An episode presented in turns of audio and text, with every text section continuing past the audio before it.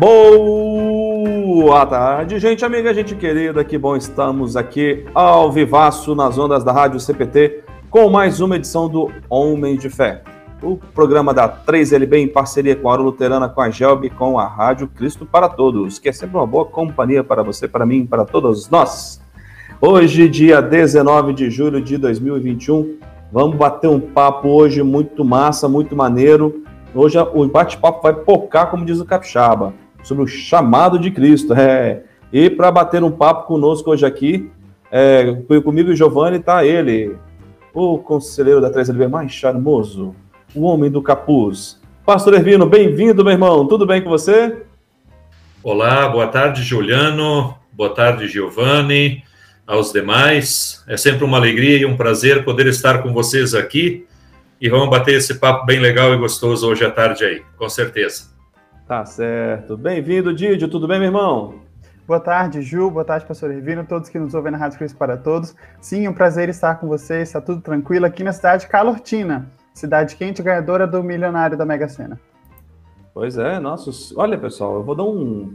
A gente estava aqui antes de começar o programa, aqui a gente estava batendo um papo aí. Eu sou de Colatina também, todo mundo sabe disso. Morei há um tempo atrás lá e conheço as pessoas que ganharam a Mega Sena e já digo para vocês, eu estou muito feliz por eles. Um até já foi irmão da igreja, né? Quando a gente era pequeno, a gente até frequentou a juventude juntos e tal. Pessoas merecedoras. Fico muito feliz por eles e peço a Deus, já pedi a Deus por eles em oração, que eles tenham sabedoria de saber lidar com essa bolada toda, né, Giovanni? 70 e poucos milhões, né, cara? 76, Ju, é uma mudança de vida muito grande ali para os funcionários, né? Vou, vou, quebrar um negócio aqui no meio agora, aqui, obviamente, hum. que vou fugir o protocolo aqui. Pastor Ervino, o que, que você faria com 76 milhões na sua conta? Olha, Alguém já fez uma, uma pergunta dessa para um pastor no programa de rádio ao vivo? Pô, você tá de brincadeira comigo, hein? 76 milhões na sua conta, pastor Ervino. O que, que você faria, meu irmão? Olha, Juliano, teria um monte de coisas para fazer aí, sabe? Mas com certeza uma das primeiras coisas que a gente faria aí é, é ajudar aí em alguns projetos da igreja, né? É questão de oferta e pessoas que com certeza passam aí por dificuldades, problemas financeiros e assim por diante. Com certeza a gente ajudaria muito aí. Tá certo. E você, Giovanni, o que, que você faria com 76 milhões? Eu acho, eu tenho uma dedução do que você faria. Deixa eu ver se eu. Vamos lá. Eu, eu não sei, eu acho que você ia pegar uma bolada boa e ia viajar, meu velho. Você ia, você ia viajar o mundo inteiro, eu acho. Você é um cara que gosta de viajar, acho que você ia... Eu ia, eu ia sim, eu ia tirar uns dois anos sabáticos aí, ia conhecer esse mundão, conhecer a Ásia, a Europa, aquele lugar perdido lá, ver como é que é aqueles cantos lá, Ju. E assim. Eita, coisa boa, isso aí. Pois é. Enquanto não temos 76 milhões na conta. Mas e você? Eu ia é. comer uma picanha e tomar uma cervejinha bem gelada. o resto depois não sei o que fazer, não. tá certo. Pessoal, brincadeiras à parte, né? Vamos trabalhar para juntar, porque para ganhar, né? Vamos trabalhar para juntar. Será que ah, nós temos aqui no, né, no, no, fone aqui, nós temos o Rodrigo. O que, que você faria, Rodrigo? 76 bilhões na sua conta, Rodrigo? Vamos ver a voz do além aí, ó. A voz do além, pessoal. Hoje, me convidando assim, eu nunca participo. Olha, eu não faço a mínima ideia, é muito difícil dizer, mas eu tô como pastor, sabe? Eu acho que eu, eu dividiria aí com várias pessoas. Eu acho que é muito dinheiro, muito dinheiro para mim, para minha família. Eu acho que eu, eu iria por essa linha também. Eu ofertaria bastante, dividiria, ficaria com uma quantidade suficiente para eu ter uma, uma, me sustentar aí pro resto da vida, né? Que dá, dá e sobra. Mas eu ia dividir bastante aí com o pessoal, com certeza. Agora a pergunta fatídica pro Rodrigo. Quer ver, o, o Guilherme, o, o Giovanni, pastor? Anteciparia o casamento, meu irmão? Rapaz, eu, eu não antecipo, não, não conseguiria antecipar, mas eu ia quitar o casamento. Eu ia quitar e ia ter uma ilha de caipirinha. Só queria dizer isso mesmo. Eita, coisa boa. Então tá bom. Então, Rodrigão, junto-se a nós, vamos continuar é... trabalhando para ver se a gente junta um pouquinho disso, né? Não sei 76 milhões, mas de repente uns 100 contos, 200 contos e vamos embora. tá certo. Tá certo. Valeu, Rodrigão. É. Gente, vamos falar aqui do, da, dos nossos apoiadores culturais, vamos falar aqui da Hora Luterana. Você conhece o projeto Livro Grátis da Hora Luterana? Os conteúdos auxiliam o leitor com orientações dadas à luz da Bíblia e da fé cristã. Acesse livrográtis.org.br e baixe gratuitamente o livro digital, ou se você preferir, recebe o livro impresso pelos correios. Você encontrará, encontrará três títulos disponíveis. O digital, você tem uh, o título Os Pilares da Autoestima. E nas versões impressas, você tem os títulos As Preocupações e Por que Sofremos. Então faça a sua escolha e tenha uma boa e abençoada leitura. Aproveite para compartilhar essa oportunidade. livrográtis.org.br E também vamos falar da nossa querida editora Concórdia, que há mais de 97 anos vem publicando a palavra que permanece. E nesse mês de julho, temos lá promoções para lá de especiais. Temos vários kits e promoções. O kit número um é o kit para o Dia dos Pais.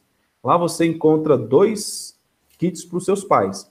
O primeiro, você vai comprar um livro do um livro Martinho Lutero com comentários a Romanos e Catecismo Menor e você vai ganhar uma eco bag do Homens de Fé. É, o segundo, você vai comprar um, é, um, livro Os Grandes Homens da Bíblia, mais o adesivo da IELB e mais uma eco bag, tudo isso por 40 reais. E lembrando que esse livro, Os Grandes Homens da Bíblia, é o livro da 3LB e também a ecobag do Homens de Fé. Depois você tem também uma gama de livros digitais, Olhinhos com Deus, O Jovem na Igreja, Segue-me Moldados por Deus, vários exemplares aí em promoções, como também um kit para lá de especial do dia, para o Dia dos Avós, que está chegando aí. Então, com o livro Nosso Socorro Vem do Senhor, Mais Idosos e Felizes, com o CD de hinos luteranos, Chaveiro da Rosa de Lutero, tudo isso por 55 reais. E não podemos deixar a nossa gurizada de fora. Lá você também encontra os produtos da criança cristã. Lá você vai encontrar o livro Melhor Amigo, mais o Voltando para Casa e o Mundo para Mim. Tudo isso por 15 reais, tá certo? Então entra no site editoraconcordia.com.br, aproveita essa, essas e outras promoções e você encontra somente na Editora Concórdia, a nossa editora. Didio, como é que o pessoal pode participar com a gente aí, meu irmão? Ju, o pessoal pode estar entrando em contato conosco para falar sobre o tema de hoje, chamado de Cristo, pelo WhatsApp, pelo Face, pelo YouTube, pelo site, pelas redes sociais, é, pelo aplicativo também. Vamos lá. Pelo WhatsApp, o número é DDD 51 3332 2111, tá? Repito, DDD 51 3332 2111. No Face é facebook.com.br. No YouTube, lá no canal Rádio CPT. Você também pode acessar, clicar no player lá do site radiocpt.com.br e também receber através do aplicativo. Baixa lá nas melhores é, lojas de aplicativo na App Store e no iOS. Muito bem. Pastor Ervino está com a gente hoje aqui. Ele é que é pastor conselheiro da Liga de Leigos Luteranos do Brasil, juntamente com o pastor Alçamar e o pastor Eduvino. Ele também é conselheiro do distrito Campos Gerais, aí na cidade de Ponta Grossa, no Paraná. Ele que é pai de dois guris, no Paraná não fala guri, né? Como é que fala? Criança piá. no Paraná. É, os piá. Piá. Dois piá lá, né? Dois pequenos lindos. Me fugiu o nome de sua esposa. Que gafe. Adriana. Adriana, esposo da Adriana, meu querido amigo. E ele, vou contar uma coisa para vocês, pessoal. Ele é um presente que o Papai do Céu me deu através da igreja, através da 3LB. Então, meu grande amigo, pastor Vino, muito bem-vindo.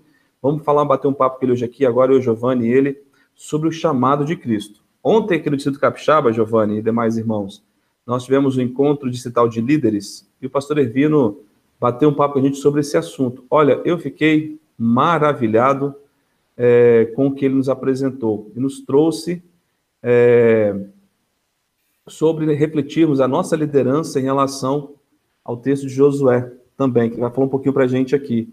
Né? Exatamente naquela situação quando Josué ele foi colocado, né, é, assumiu o lugar ali de Moisés, é, mas ele teve muito medo, né, pastor Ervino, de assumir essa função, e, e, mas ele teve a grande ajuda, o grande apoio, o grande consolo de Deus. O chamado de Cristo, pastor Ervino, vamos começar com a pergunta, você quer que comece a conversar? A gente vai, não vai ficar numa pergunta e resposta aqui, vamos começar com essa pergunta, a gente vai papeando sobre o tema. Devemos ter medo, devemos ficar apreensivos quando Deus nos chama para uma função, especialmente de liderança dentro da igreja? Essa pergunta, Giovanni, ela geralmente nos faz pensar e, e muitas vezes traz muitas dúvidas para a gente, mas quando a gente fala na questão do medo, nós não podemos nos esquecer de que, basicamente, é, dois grandes pontos são os que mais causam medo na nossa vida. O primeiro ponto seria fazer algo quando nós somos chamados ou desafiados, algo que nós não conhecemos, porque nós não sabemos como vai ser, nós não temos uma referência, nós não temos ainda paradigmas, a gente não tem ainda um norte e a gente não tem experiência para lidar com aquela situação. Então, esse seria, assim, um dos grandes pontos que nos causam medo. E o segundo, que também pode nos causar medo, que sempre é uma dificuldade para nós, seres humanos, é quando nós lidamos com algo onde nós já fizemos algo e quando nós fizemos aquilo no passado, é, nós falhamos. Então, isso também pode nos causar um grande medo, quando nós é, fizemos algo e não conseguimos atingir aquelas metas ou aqueles objetivos.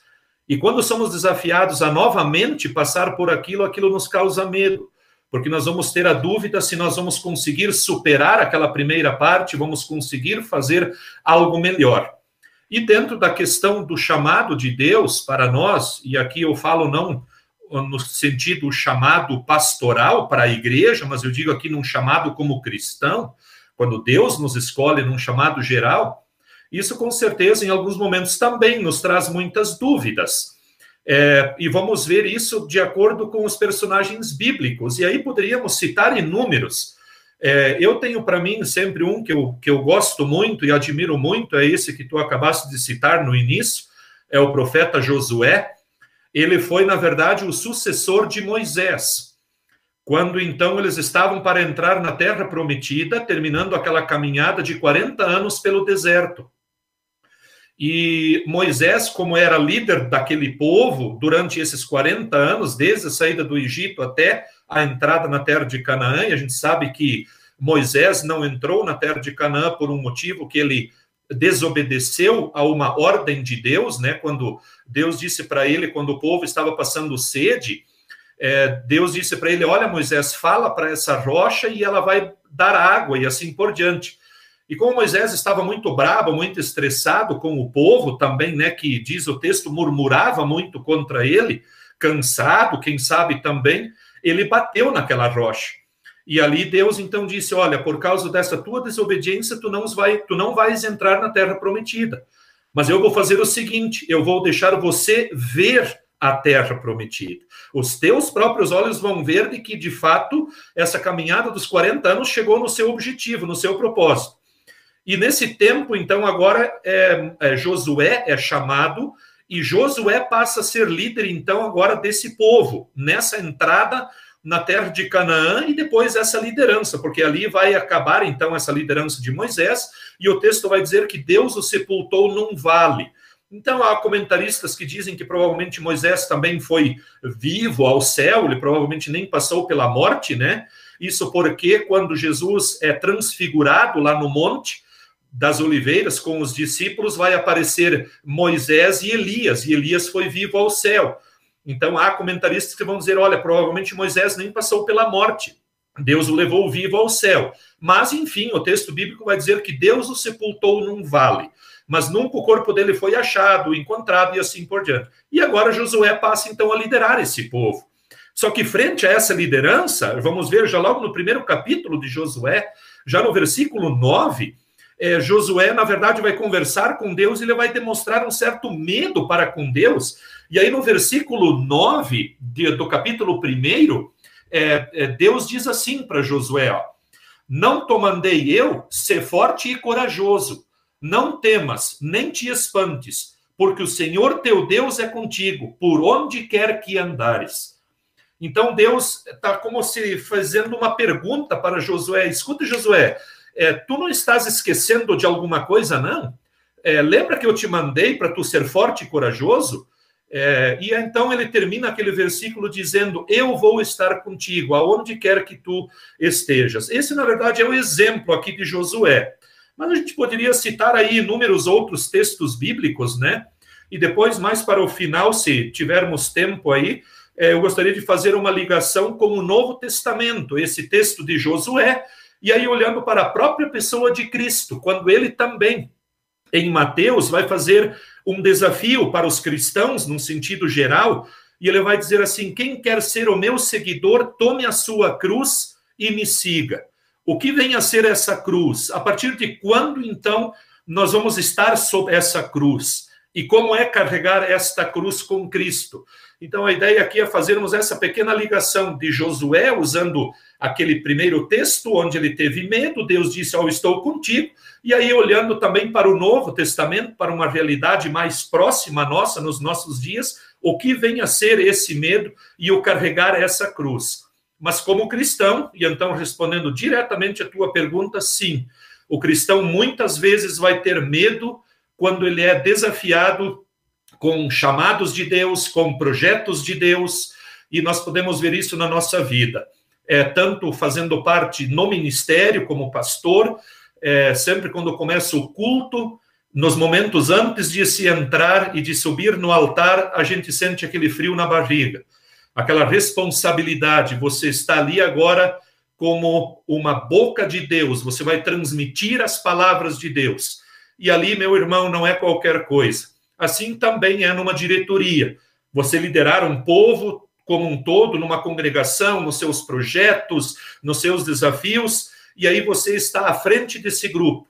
E o papel do líder é justamente mostrar a direção para esse grupo. O papel do líder não é fazer tudo. O papel do líder, na grande maioria, é saber delegar as funções, é organizar o trabalho. Esse é o grande papel do líder, e isso também vai aparecer um pouquinho dentro do contexto bíblico, quando nós olharmos para os discípulos e mais aquelas pessoas que foram chamadas é, por Jesus. Né? Pastor Ervino, abrindo divergência aqui um pouquinho do nosso do nosso do ramo principal, você falou sobre os medos, né, das dificuldades que as pessoas têm pelo fato de não conhecerem um trabalho que vão, vão estar é, se colocando à disposição, ou porque tentaram e não, não conseguiu fazer mesmo sendo uma coisa que que saibam fazer, né? Tem medo de falhar novamente. Não aceitar um chamado, no caso, um trabalho dentro da igreja, é um problema? É, uma, é um pecado? Vamos colocar assim. Nós já falamos tanto sobre vocação e serviço dentro da igreja, mas a gente nunca falou que e aquele que não se sente preparado para nada? É um problema isso dentro da, da vida do cristão? Essa pergunta, Giovanni, ela pode ser vista e, quem sabe, respondida de várias maneiras. É, a gente sabe que chamado, quando Deus nos chama, é, num primeiro momento, ele nos chama e nos capacita. Isso que aparece no próprio texto bíblico. É, por exemplo, quando Deus chamou Moisés, Moisés, num primeiro momento, não quis aceitar aquele chamado para liderar o povo. Moisés usou o argumento que ele era duro de língua. Acredita-se que talvez ele era gago, né? E aí ele usou aquilo como desculpa. Olha, Senhor Deus, eu, eu não sei nem falar direito. Como é que tu quer que eu lidere um povo? Como é que tu queres que eu seja um líder? Assim vamos ver também no Antigo Testamento outros personagens e também no Novo Testamento. Se olharmos para os discípulos, vamos ver também como eles tinham as suas falhas, os seus medos e assim por diante. Muitos deles falharam quando Deus chamou. Pedro, por exemplo, na noite que Jesus estava sendo julgado, traiu Jesus três vezes. E, poxa, e ele era discípulo, ele estava ali do lado de Jesus, ouvindo Jesus, comendo com Jesus, andando com ele. E, no entanto, ele também, vamos dizer assim, vacilou, ele também errou em alguns momentos. Isso, na verdade, tem a ver com a nossa natureza pecaminosa. Nós não somos perfeitos e nunca seremos, mesmo que nós somos chamados por Deus, mesmo que Deus nos capacita. Humanamente falando, em algum momento a gente vai falhar, a gente vai cometer algum erro, a gente vai deixar de fazer algo, mas nem por isso Deus, e aí o texto bíblico novamente nos mostra isso, tanto no Antigo quanto no Novo Testamento, Deus não vai desistir da gente, pelo contrário, Deus vai nos capacitar. O exemplo de Josué hoje é um deles.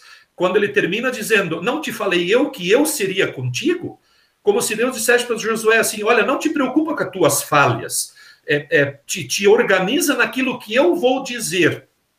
Esses tempos eu fiz uma devoção num programa que eu tenho aqui mensagens diárias que eu encaminho para as pessoas diariamente. É, são mensagens bem breves, mas que servem como uma devoção. E eu abordei o personagem Noé.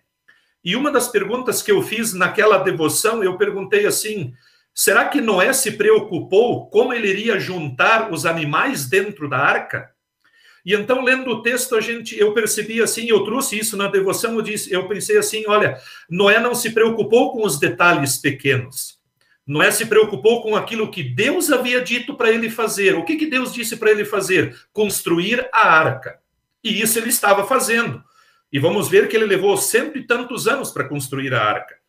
E então, enquanto ele construía a arca, o, o, reunir os animais, colocar dentro da arca, não foi, na verdade, uma preocupação para Noé, porque ele confiava que Deus iria prever. E como aconteceu, a arca estava pronta, Deus encaminhou todos os animais, entraram na arca, e aí ele fechou a arca, aconteceu o dilúvio e assim por diante. E um outro segundo ponto que a gente pode olhar dentro dessa sua pergunta é, na verdade, a questão dos dons. Uma coisa, por exemplo, é nós gostarmos ou querermos ser ou fazer algo, e outra coisa é se isso está nos planos de Deus também. Porque a gente sabe que os dons são uma dádiva de Deus. É Ele que nos dá os dons. Paulo vai explicar isso de uma forma maravilhosa em suas cartas. E ele diz assim: que Deus, Espírito Santo, distribui os dons como Ele quer. Ou seja, não é pelos nossos desejos.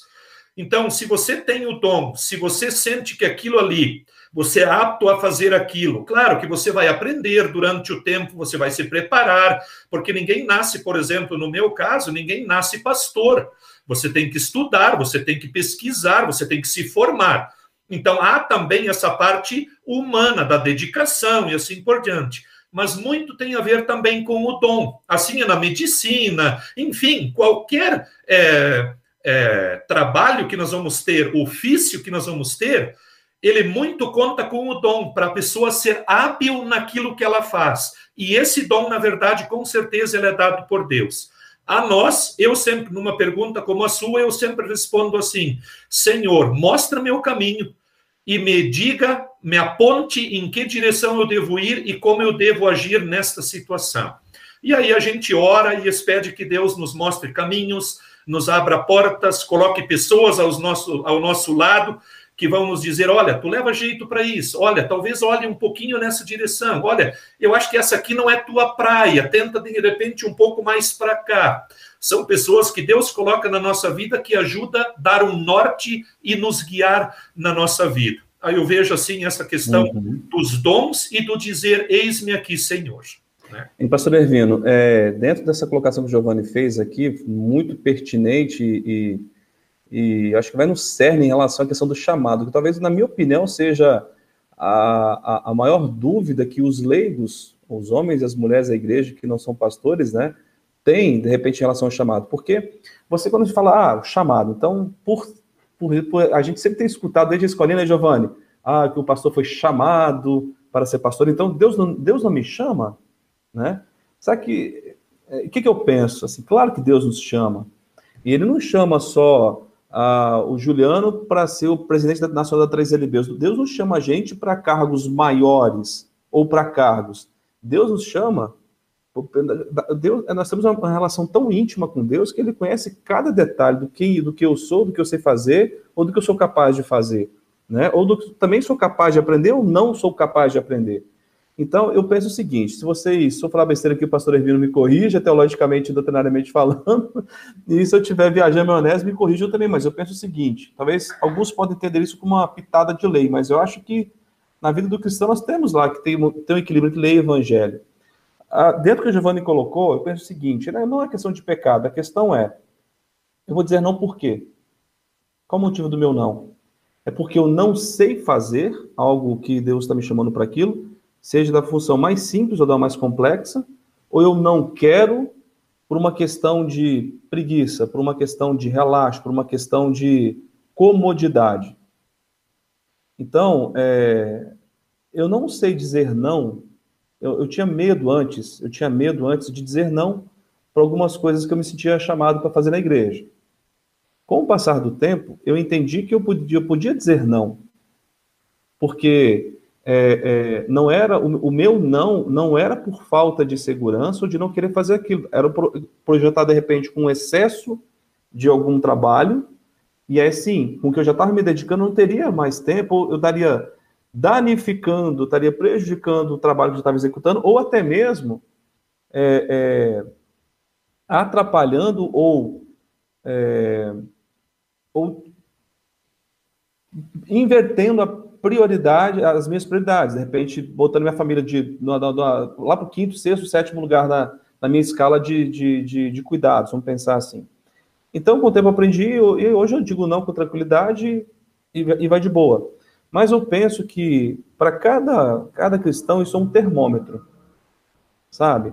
Ah, estão me chamando, a gente está, é bom dizer, o João ter tocado esse tema, assim, porque a gente está entrando numa fase, num período muito bonito dentro da igreja. A gente até destacou isso muito nesse final de semana TVNL, a gente participou do painel no sábado à tarde com a, com a Valdirene, com o Matheus e com o Lucas, a gente quer falar, estava falando sobre servir, eles tocaram nesse ponto, a gente, eu, eu, eu, disse lá o que eu vou dizer aqui, assim, olha, a gente está entrando numa fase muito bonita da igreja, que são os anos de eleições, que é o ano de eleição, tanto para cargos distritais quanto para cargos a nível nacional, departamentos, direção nacional, assim por comissões, assim por diante. É, e, e, já e, e, todo, e quando, toda vez que você fala de eleição dentro da igreja, quer seja na, num departamento de juventude, num departamento de leigos, de servas, ou para de diretoria congregacional, ou para uma comissão de obras, ou para qualquer coisa, sempre uma dificuldade. E aí vem aquela, aquela, aquela constante, né, Giovanni? Parece um cachorro correndo atrás do rabo, né? Por que, que as pessoas não aceitam? Ah, a gente não tem líder? O que está acontecendo? Eu falei, olha, gente, eu sempre digo, cuidado às vezes, nós temos pessoas querendo fazer, a gente não está conseguindo enxergar. Mas muitas das vezes, aí é onde que vem o ponto que eu estava dizendo de, de nós avaliarmos, né? Deus chama todo mundo. E na igreja, por mais organizada que ela seja, a gente consegue criar cargo para todo mundo, tem tarefa para todo mundo. Né? Aqui não tem nepotismo, né, pastor Hermino? Então, eu acho que se eu sou chamado, eu sou convidado Deus usa uma pessoa, usa o Giovanni para me chamar, para me convidar para ser, para fazer a limpeza da igreja. Eu digo não por comodidade, por preguiça. Eu tenho que, opa, exclamação, sinal de alerta piscando. Onde está minha fé? Né? Se nós acreditamos, e nós acreditamos, de que as minhas obras são fruto dessa fé, automaticamente um trabalho na igreja, um serviço é fruto da minha fé. Se eu estou dizendo não por comodidade, eu estou com um problema sério de fé, na minha opinião. Obviamente, nós temos um Deus amoroso, complacente, benigno, misericordioso, que está que tá, que tá para nos salvar e, tá, e, quer salvar todos nós. Mas é, é, é, nós discernimos, né, Giovanni, essa questão do chamado. Deus chama somente alguns homens para serem pastores? Não. Deus chama, chamou o pastor Hermínio para ser pastor, chamou o Juliano e o Giovanni para serem leigos, serem líderes leigos nessa igreja, porque uma igreja não precisa só de pastor, precisa de liderança leiga também, né, como liderança pastoral também, e, e assim toca o bonde.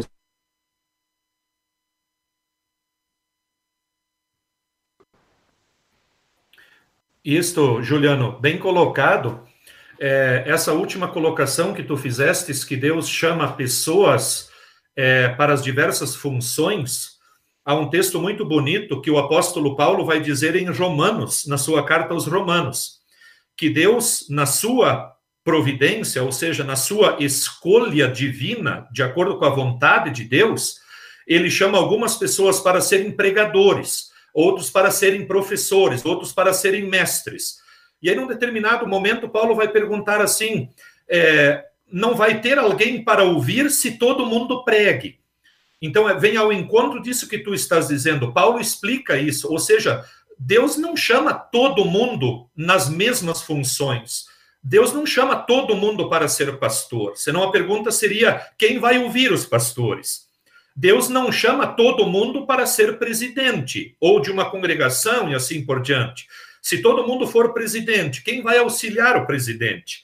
Então, é muito boa a tua colocação. E, de fato, Deus ele tem as suas escolhas e ele, na verdade, é que chama e capacita as pessoas. E aí, na segunda colocação que tu fizestes, claro que há também aquele momento quando Deus te chama, e se você não quer fazer algo simplesmente por comodismo, é com certeza, agora sim eu poderia dizer, claro, com certeza isso estaria errado, isso seria pecado. Mas vamos ver de que Lutero vai trabalhar a questão das vocações, e eu achei muito interessante como nós trabalhamos esse ano pela 3LB, naquela página do Mensageiro, né? As vocações, e ali tivemos a oportunidade de abordar várias vocações.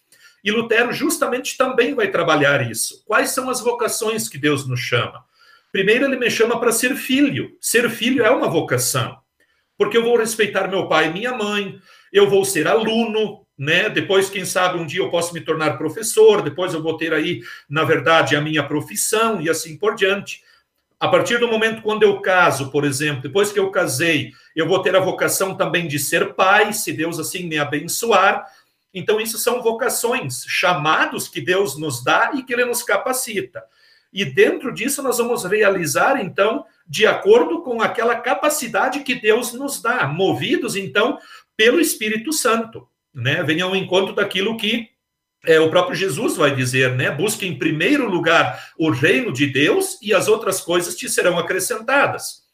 Mas uma pergunta que a gente faz junto com isso: o que é buscar o reino de Deus? Essa é a pergunta. Muitas vezes a gente acha, ah, buscar o reino de Deus, eu tenho que estar o dia inteiro dentro da igreja. É, eu não sei se eu posso afirmar isso. Na minha visão, acho que não. Aonde está o reino de Deus? O reino de Deus está em todos os lugares lá onde pessoas precisam ouvir a mensagem do perdão e a mensagem do evangelho. Ali está o reino de Deus. Não dentro da igreja, talvez não dentro de um cargo de uma diretoria, mas o reino de Deus vai estar, e então, nesse chamado que ele me faz, e eu dizer, sim, Senhor, eis-me aqui, e aí o texto da, da, da nossa eh, mensagem de hoje, que a gente está querendo trazer aqui, é, é Jesus convidando, né, também, quem quer ser o meu seguidor, tome a sua cruz e me siga, é justamente nessa função. E Jesus vai explicar isso depois, no dia do juízo final, quando ele vai conversar com os discípulos. É, os discípulos vão perguntar: Senhor, quando que a gente te ajudou? A gente nem sabe o que a gente fez direito. E então Jesus vai responder: Quando vocês deram um copo de água para alguém, foi para mim que vocês fizeram. Quando vocês vestiram alguém, eu estava nu e alguém me vestiu. Quando vocês fizeram isso para um destes pequeninos, a mim vocês fizeram. Então, muitas vezes a gente acha, Juliano, assim, olhando de um lado é, macro de igreja, ou do macro cristianismo, eu sou cristão quando estou dentro da igreja. Eu vejo que isso seria um segundo ponto. Ou talvez poderíamos dizer assim, o ponto mais fácil. Porque ali todo mundo é cristão, todo mundo ouve a palavra e todo mundo diz amém. Agora, onde é que acontece o nosso verdadeiro chamado? Lá onde Deus nos coloca, na nossa família, no nosso trabalho e na nossa sociedade. E lá nós somos chamados, então, como enviados por parte de Jesus a levar a boa nova, a levar a nova da salvação para aquelas pessoas que tanto precisam, num mundo onde cada vez mais o medo, o desespero, o isolamento, o consumismo toma conta das pessoas e aí você vem com uma mensagem de perdão, de consolo, de paz, que fale ao coração das pessoas. Você pode ter aí um momento de conversa com a pessoa, você pode orar com a pessoa, você pode chorar com a pessoa, né? Então, é ali que na verdade acontece o buscar em primeiro lugar o reino de Deus, e é ali que acontece o eis-me aqui. E Lutero vai trabalhar isso também na época da reforma quando ele quis não combater, mas ele quis mostrar uma visão diferente para a questão dos monges de sua época e da própria igreja, que eles pregavam assim: olha, para ser de Deus, nós vamos nos trancar num mosteiro, vamos passar o dia inteiro orando em favor das outras pessoas. E aí Lutero pergunta: e qual é o benefício que Deus tem para as outras pessoas com isso? Deus, na verdade, não precisa do nosso auxílio. Deus é Deus. Deus não precisa, por exemplo, a oferta também na igreja. Claro que nós ofertamos para a causa de Deus, mas eu não oferto, na verdade, para o próprio Deus como pessoa, porque eu, inclusive, sou dele, muito mais ainda os bens que eu tenho. Na verdade, eu oferto para o trabalho da igreja de Deus ter condições para poder levar essa mensagem às outras pessoas. Né? Então, é, tudo que eu faço, eu faço para Deus essa expressão está certa e correta também. Mas eu nunca devo me esquecer, eu não estou fazendo isso para como a pessoa em si de Deus, mas para como um filho de Deus para um outro filho de Deus. Esse tem que ser o nosso pensamento. Aí eu acredito que nós vamos ter o verdadeiro cristianismo. É eu olhar para o meu próximo. Certa vez eu usei, eu ouvi uma ilustração muito bonita de que a cruz de Jesus ela aponta justamente nessas duas direções. A primeira parte de cima para baixo, como essa que eu tenho aqui do lado, a primeira parte de cima para baixo é Deus vindo a nós. E a outra parte na transversal é eu indo até o meu semelhante. E ali no meio, no coração de tudo aquilo ali, está Jesus. Como ele morreu de braços abertos para nos amar, para nos perdoar. E por isso Jesus vai dizer: tome a sua cruz e me siga. Jesus não vai dizer assim: tome a minha cruz. Não, a cruz de Cristo ninguém pode tomar. Só ele podia fazer isso. Ele era o filho de Deus. Mas ele está dizendo lá: tome a sua. E aí, claro, cada um de nós vai ter a sua. Um vai estar com mais medo, o outro vai ter dificuldades com insegurança, o outro vai ter problemas, por exemplo, com finanças, o outro vai ter algum problema na família. Enfim, são as cruzes que nós vamos carregar na nossa vida. Paulo vai falar em Corinto e ele vai explicar: a cruz do cristão é o mundo. E enquanto aqui vivemos, vamos passar e ter várias cruzes para a gente carregar na nossa vida. Tá certo, muito bom. Caramba, hein, Ju? Boa, é, boa, boa finalização falei, ele fez ali agora, eu né? falei que o papo hoje ia render. Muito bom. Ju, temos participação aqui no Face, vou trazer alguns comentários, tá bom? Primeiro que aparece aqui para mim é o Elvis Zulig, nosso irmão aqui de Colatina. Ele fala, mostra o Rodrigo, boa tarde. Ele fala aqui da paróquia São Silvano, aqui em Colatina mesmo. A Eliana Brix coloca, boa tarde a todos, sonhar é bom, quando nos referimos à questão do, do dinheiro. José Roberto também, boa tarde, senhores. Nelma Zager, boa tarde, está conectada conosco. Eliana Vorpagel, boa tarde. Deus abençoe sempre todos os líderes da nossa igreja, assistindo de São João do Garrafão. A Selmira Santana também dá o seu boa tarde para nós a Lili Schiller, a Eliana Briggs comenta no versículo que o pastor trouxe, Josué 1,9, que promessa maravilhosa. A Lili coloca, não lembro direito, mas acho que foi Isaías, que disse que era muito jovem, mas que Deus prometeu que colocaria as palavras certas para ele. Obrigado pelo comentário, Lili. A Salete Hiller coloca, boa tarde a todos, uma ótima semana na paz de Deus. A Elisa Feldman também sempre conosco, boa tarde. A Ilse Wolff, perdi aqui. Ela comenta, Boa tarde a todos, pastor e equipe dessa rádio tão maravilhosa, gratificante. Escutar vocês, pastores, anunciando a palavra de Deus a muita gente que você que escuta, que abençoa muito a vocês. Um abraço.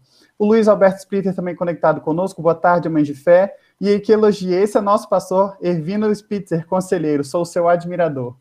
Muito bom. Pastor Ervino, eu queria continuar nessa reflexão que você estava fazendo. É, quando os discípulos estavam lá perdidos, nossa, como é que a gente faz para ajudar? A gente faz as coisas e a gente nem sabe. Deus coloca uma série de questões, né? Quando você ajuda a vestir alguém que está precisando, quando você vai, eh, por exemplo, visitar alguém na, na prisão, são pessoas com problemas. Deus nos manda ser filhos de Deus para ajudar o próximo que tem problemas. Ele não, não, não quer que a gente fique na comodidade ajudando quem está no conforto, vamos dizer assim, né? É, e eu consegui ver isso claramente aqui na minha congregação, na minha paróquia, durante o ano passado todinho, na, época da pandemia. Nós já vimos alguns meses antes da pandemia, assim, entrando numa, meio que num automático. As coisas estavam indo tranquilamente, sem muitos problemas, é, assim, em, problemas de diretoria, estava tudo tranquilinho, é, e tava, entramos numa, numa rotina. E aí veio a pandemia que isso agitou tudo, bagunçou o calendário de cultos e visitas de estudos bíblicos, e como a diretoria reagiu, graças a Deus, ali o Espírito Santo também, é, e como essa, é, essa, diretoria se propôs, tomou um choque assim, de ânimo e fez o trabalho acontecer, projetos de ação social, projetos de, de, de estudo bíblico online, projeto de culto online, como que isso movimentou. E são pessoas que, muitos perderam emprego, pessoas que tiveram seus salários reduzidos, pessoas que tiveram sua jornada de trabalho aumentada, como que, mesmo nos problemas, Deus ainda continua nos chamando para resolver problemas para, de outras pessoas. E é, e é, nesse sentido que nós somos, como você falou, né, na transversal ali, de, de um filho de Deus para outro filho de Deus. É nesse sentido, Jesus nos fala, você tem que ajudar o outro a resolver o problema dele. É nesse sentido que nós, nós estamos é, falando de serviço. Me corrija se eu estou errado. Não, perfeito. Muito boa essa, essa sua, sua colocação. E isso também que tu colocaste de nós ajudarmos o nosso semelhante, muitas vezes, Giovanni, Deus ele nos dá a mais para que nós possamos repartir com o nosso semelhante. E isso, na verdade, foi um próprio pedido de Jesus. É, principalmente a gente viu isso agora de uma forma assim mais clara nesse tempo de pandemia, como tu também citastes, né? Pessoas perderam o emprego. É, olha, aqui em casa é muito difícil passar um dia quando alguém não bate no portão pedindo alguma ajuda e você nota que são pessoas necessitadas. Esses dias atrás chegou aqui uma família, primeiro chegou só o pai, depois ele trouxe a família inteira. Eu acredito para que ele queria mostrar a família dele e o que ele estava dizendo era verdade. Nós tivemos aqui, não bem há um mês atrás, a primeira onda de frio, e ele chegou aqui em casa e aqui em Ponta Grossa, então fez frio é, é, abaixo de zero, deu dois abaixo de zero. E aí ele chegou no outro dia de manhã aqui em casa, só de chinelo de dedo, de calção e de camiseta, e disse: Pastor, tu não tem algo para cobrir a minha família? Eu tenho duas meninas gêmeas e nós não temos com o que nos cobrir lá em casa. A gente passou frio a noite inteira.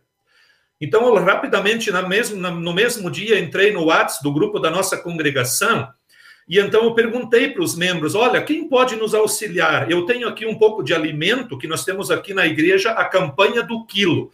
Aí cada membro, quem se sente motivado, faz uma doação, a gente monta assim aproximadamente uma cesta e vai entregando para as pessoas necessitadas. Só que nós não tínhamos nada de roupa. E então eu pedi lá no grupo e prontamente eu pedi isso na parte da manhã, à tarde já chegou um membro com um cobertor que era dele, da casa dele, e um segundo que ele foi comprar novinho dentro do pacote. E daí ele disse, pastor, entregue isso para aquela família para que eles não passem frio. E esse senhor agora ele já é aposentado, né? Ele, ele tem a casinha dele e assim por diante. Então vem ao encontro disso que tu colocastes. Deus muitas vezes nos dá a mais nos bens, com bênçãos que ele nos cobre, para nós podermos estender a mão para aquele que mais tem necessidade. Então, assim, é muito bonito quando você tem, vê esse gesto. E ao mesmo tempo, quando a gente ajuda, Jesus sempre nos convida: o que tua mão direita faz, não deixa a esquerda saber. E aí eu quero também contar rapidamente uma história no momento que eu tive, assim, que eu me senti muito mal por aquela situação e eu prometi para mim mesmo que eu não ia repetir ela. Eu sei que não foi com má intenções e tal, mas num dos dias, quando as pessoas vieram, uma família veio aqui em casa buscar esse auxílio, e quando eu estendi então esse auxílio, eu dei esse alimento para a pessoa que veio da congregação, eu pedi se ela não se importaria de nós fazermos uma foto para mim mostrá-la na congregação. E ela prontamente concordou.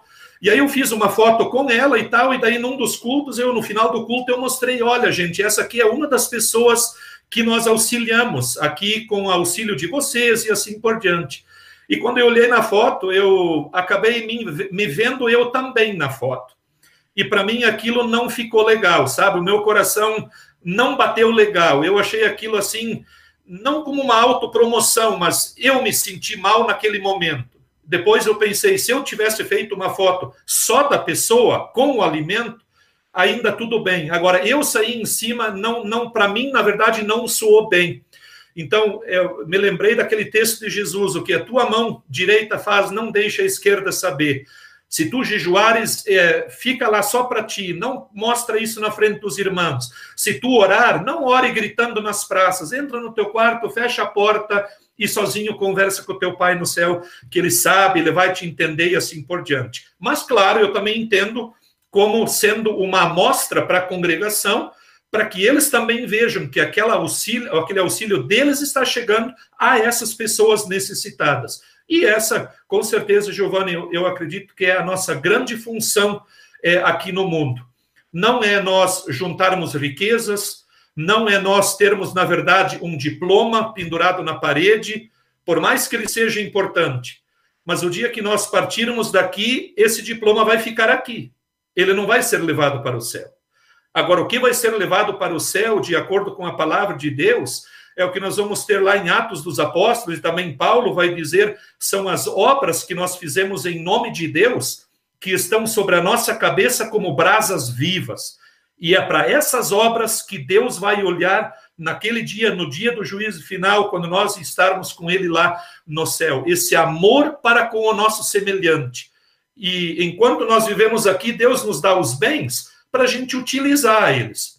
Mas o dia que nós partirmos, tudo vai ficar aqui. E o que nós levamos? Levamos o amor cristão, levamos a fé que temos em Jesus. Isso é o que conta para a nossa salvação, para o amor para o nosso semelhante. E mais, não só para nós. Esse é o pedido coração, o pedido chave que Jesus nos ensinou e pediu para que a gente praticasse. Ama o teu próximo como tu amas a ti mesmo. Claro, depois que tu tem o Deus verdadeiro no teu coração acima de tudo, aí tu amas o teu irmão. Tu perdoa ele, tu ama ele, tu auxilia ele, tu te coloca ao lado dele. Isso é o ensinamento coração de todo ensinamento de Jesus. Amar o teu semelhante. Ok? Pastor Evino Giovanni, sabe, é, eu fico pensando assim, né? Eu, eu, eu vou falar de mim. E conhecendo muito a nossa igreja, conhecendo muito os nossos irmãos espalhados Brasil afora, ou conhecendo um pouco, né? É, eu penso o seguinte, pastor Ervino, e tenho visto o seguinte, assim, eu já ouvi muitas vezes de que é dificílimo ser cristão no dia a dia. Eu, eu já concordei com essa frase. Hoje não concordo 100% mais com ela. É, e não sei se vocês vão concordar comigo também ou não. E justifico por quê. É, quando a gente fala de chamado, né, serviço, então, quase todos os temas que, que a gente debate aqui, ou que a gente, é, é, é como cristão, deve refletir à luz de Cristo no dia a dia, é, aí eu vejo como é fácil ser cristão. Não é tão difícil. Não é difícil ser cristão. Eu vejo que hoje em dia nós temos uma certa dificuldade, às vezes, de ser autênticos, de assumirmos o nosso ser cristão, de fato. É, e, e, e, em muitos casos eu vejo que muitas pessoas têm, não têm compreensão de algumas palavras e seus significados, da sua simplicidade. Esse dia nós falamos sobre, aqui no, no, no Homens de Fé, sobre Deus de promessas, né, Giovanni? Então, a gente, assim, a gente está buscando trazer temas simples para mostrar para as pessoas de que, olha, nós temos um Deus que promete, ele cumpre cada promessa que ele já fez, e, ou seja, isso, nos, isso dá crédito para ele, se é assim que eu posso dizer, das promessas do futuro, que ainda acontecerão. Da mesma forma, é em relação ao chamado, né? Caramba, Deus nos chama a cada dia ele nos convida para sermos, para refletirmos a luz dele aonde quer que nós estejamos, como você já mencionou, em casa.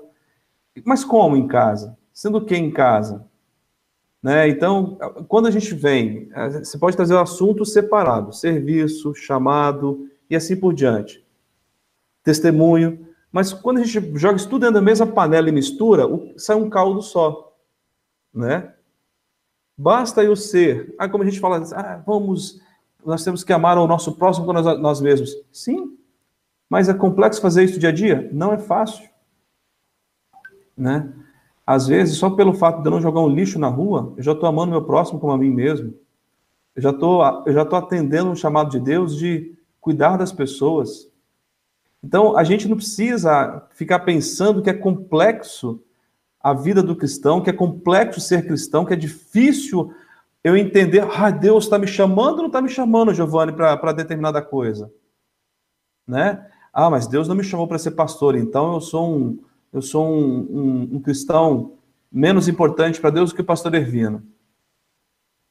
Então, assim, eu, vejo, eu, eu, trago isso porque eu gosto das coisas práticas, né?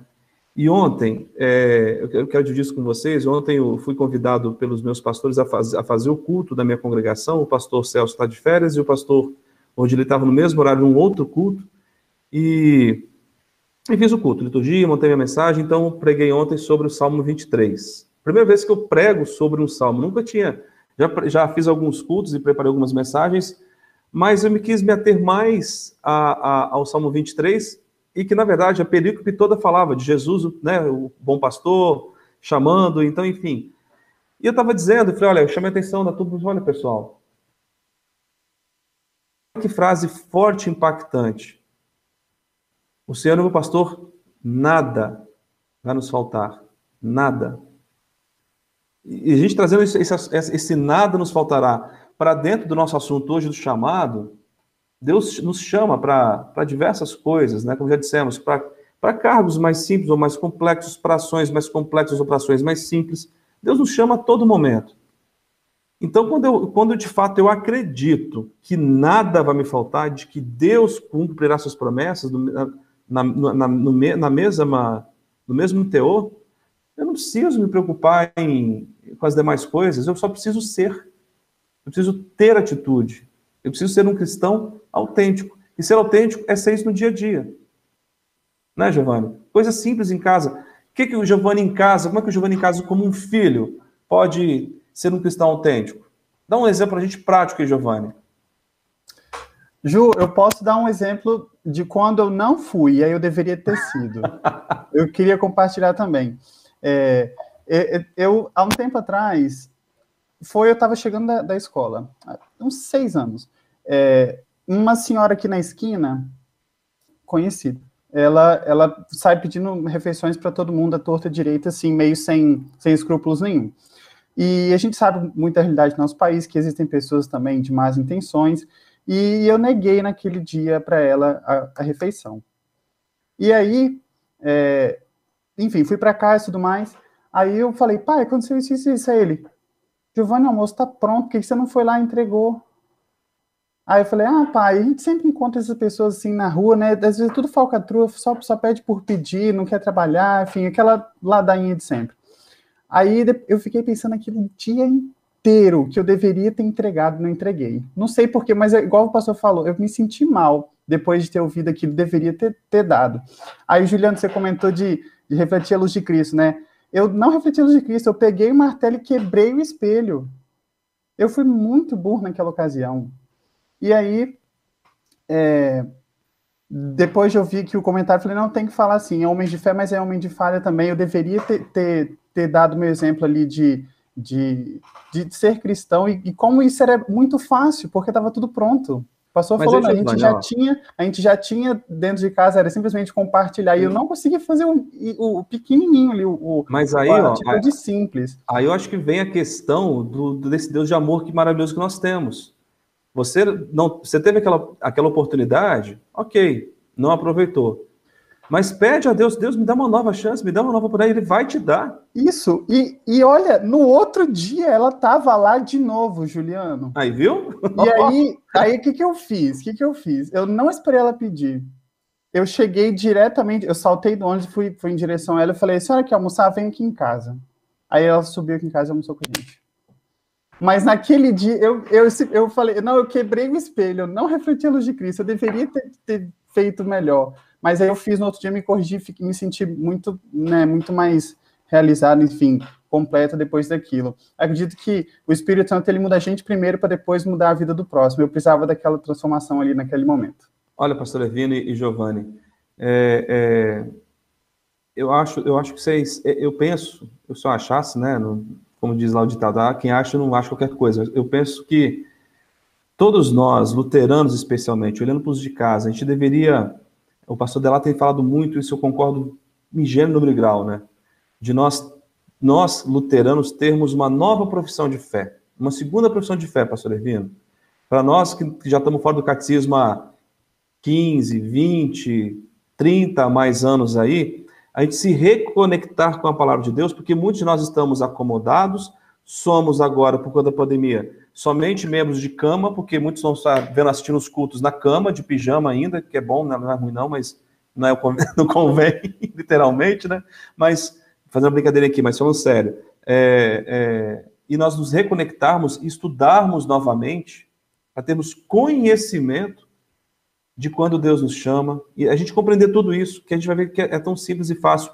E olha, não é que eu seja o mais estudioso dos leigos da igreja, não. Eu tenho buscado, esse, ano já li duas vezes, de forma de, não de ler, mas uma foi uma leitura, depois eu quis estudar um pouco mais, o Catecismo Maior de Lutero. Olha, eu passei a enxergar muita coisa diferente do que enxergava. Eu passei a compreender coisas que eu não compreendia, compreendia tão bem, e isso me trouxe muito conforto. Até para os nãos que eu digo com mais coragem hoje, com mais tranquilidade. Né? Então, assim, Giovanni, É, nós precisamos, eu faço uma, uma, uma provocação aqui aos nossos ouvintes. Se você, meu irmão, está enferrujado aí, está acomodado, se lá no seu catecismo que você usou lá nos seus 10, 12, 13 anos, está dando teia de aranha lá, nele lá, meu amigo, está empoeirado, tira a poeira, estuda o seu catecismo, seja o menor, seja o maior.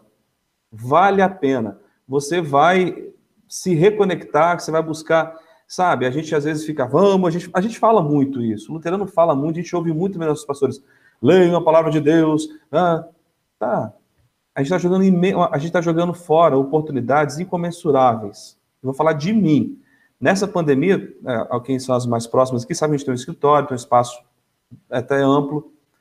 E nós temos uma família até bem grande, né? Moro no mesmo condomínio eu, a minha irmã, os irmãos do Giovanni. Então, nós somos um grupo aqui de 14, 17, 17 pessoas, 16 pessoas, que estão diariamente no convívio de trabalho e tudo mais. E fiquei pensando, né? Porque aí um dia nós, a gente incomodado aqui, falou, ah, vamos fazer um culto no escritório? Aí, pastor Levino, fizemos, juntamos aqui, meu pai estava aqui, minha mãe também, e, né, e a gente fez um culto aqui no escritório, porque não estava tendo, podendo ter culto presencial. No final, aí no final, vamos fazer outro? Fizemos o outro. Aí depois a gente olhou para trás assim, por que a gente não fez isso antes? Né? Aí eu falei, olha como Deus é bom, nos dá a chance de como esse Deus é maravilhoso, sempre nos dá uma nova chance, né? E a gente veio e depois começou os cultos da pandemia, enfim. Precisamos estar conectados com Deus para atender a cada chamado que Ele nos faz a cada dia. Né, tenho aqui, tenho aqui uns comentários para compartilhar que é nesse sentido também, antes de passar para o pastor Ervino. Temos aqui o, o José Roberto, ele está comentando. Hoje tive que ir no centro de Uberlândia e percebi que, além dos que já estavam nas ruas pedindo, também chegaram venezuelanos. Muito triste saber que um país onde temos maioria de cristãos e até mesmo a bancada evangélica, temos também famílias com criancinhas sem agasalho e passando fome, que são até resguardados pela Constituição. Não tem jeito de testemunhar Cristo e fechar os olhos para essas atrocidades. O Luiz Splitter comenta também: Cheguei há pouco do hospital com minha esposa. Levo junto sempre os livretos da hora luterana, onde está um carimbo com o endereço e horários de culto da nossa igreja, e distribuo para quem aceitar acredito que é o mínimo que eu, que eu posso fazer. Temos também o comentário do Ives aqui, dizendo que é, vai, vai rever o nosso, nosso programa mais tarde. E o Luiz, lembrando que também tem os catecismos de Lutero no seu celular. E é isso, né, o pessoal, a gente não pode ter o coração cauterizado, a gente tem que sempre estender ali e amar o próximo como Deus nos amou. Eu acredito que esse é o maior chamado que ele pode ter. Pastor Ervino. Isso, com certeza. É, eu gostei muito que o Juliano comentou é, de que a gente nunca aprende é, tudo, ou a gente nunca sabe tudo. E isso, Juliano, eu acho que é o primeiro ponto quando o cristão ele se coloca na humildade. Não simplesmente pelo fato de dizer, ah, eu não sei nada, eu não posso nada. Não, não é esse o objetivo. Agora, tu ter a humildade de dizer, eu sempre tenho que aprender a palavra de Deus, ela te mostra, e isso mostra que a pessoa tem aquela vontade e aquele desejo de cada vez mais conhecer o seu Deus. E quanto mais a gente frequentar o culto, olhar estudos bíblicos, é, participar da igreja, numa reunião da diretoria, que tu disseste no início, esse ano é eleição né, na, na, nos distritos e na IELB, ano que vem, é uma grande oportunidade para a gente ver o que é a nossa igreja qual é o trabalho da nossa igreja? Então, se Deus me deu a capacidade de ser algum líder em algum destes momentos, eu só posso dizer: Eis-me aqui, Senhor. E Ele então vai assim é, nos capacitar e nos encaminhar é, naquilo que Ele nos chamou e também Ele nos preparou. Eu acho que isso é o grande coração da missão do cristão. Você sempre estar disposto a ouvir, a estar de ouvidos abertos, com o coração aberto e aprender né? Por mais que a gente saiba, a gente nunca vai saber tudo. Toda vez que você ler um verso bíblico, você vai aprender algo de novo daquele verso bíblico, inúmeras vezes que você já leu. E assim também é com o nosso ser humano. Deus nos dá essas oportunidades de servir lá onde nós estamos, ok? Pastor Rivino, Giovanni, muito obrigado pela, pela companhia de vocês. Foi um prazer imenso, um papo bacana. Estouramos o tempo, o papo foi tão bom que podia ficar mais horas e horas e horas aqui papeando com vocês que tem assunto, né? Pastor Levino, muito obrigado, que Deus abençoe você e a sua família ricamente no seu, no seu trabalho, no seu ministério. Tá bom, meu irmão querido? Amém, Juliano. Muito obrigado. Sempre um prazer, uma alegria estar com vocês aqui. Quem sabe Deus nos permite ter outras oportunidades aí de falarmos mais da palavra do nosso Deus e, e como é bom ser cristão, ser filhos de Deus. Um grande abraço a todos.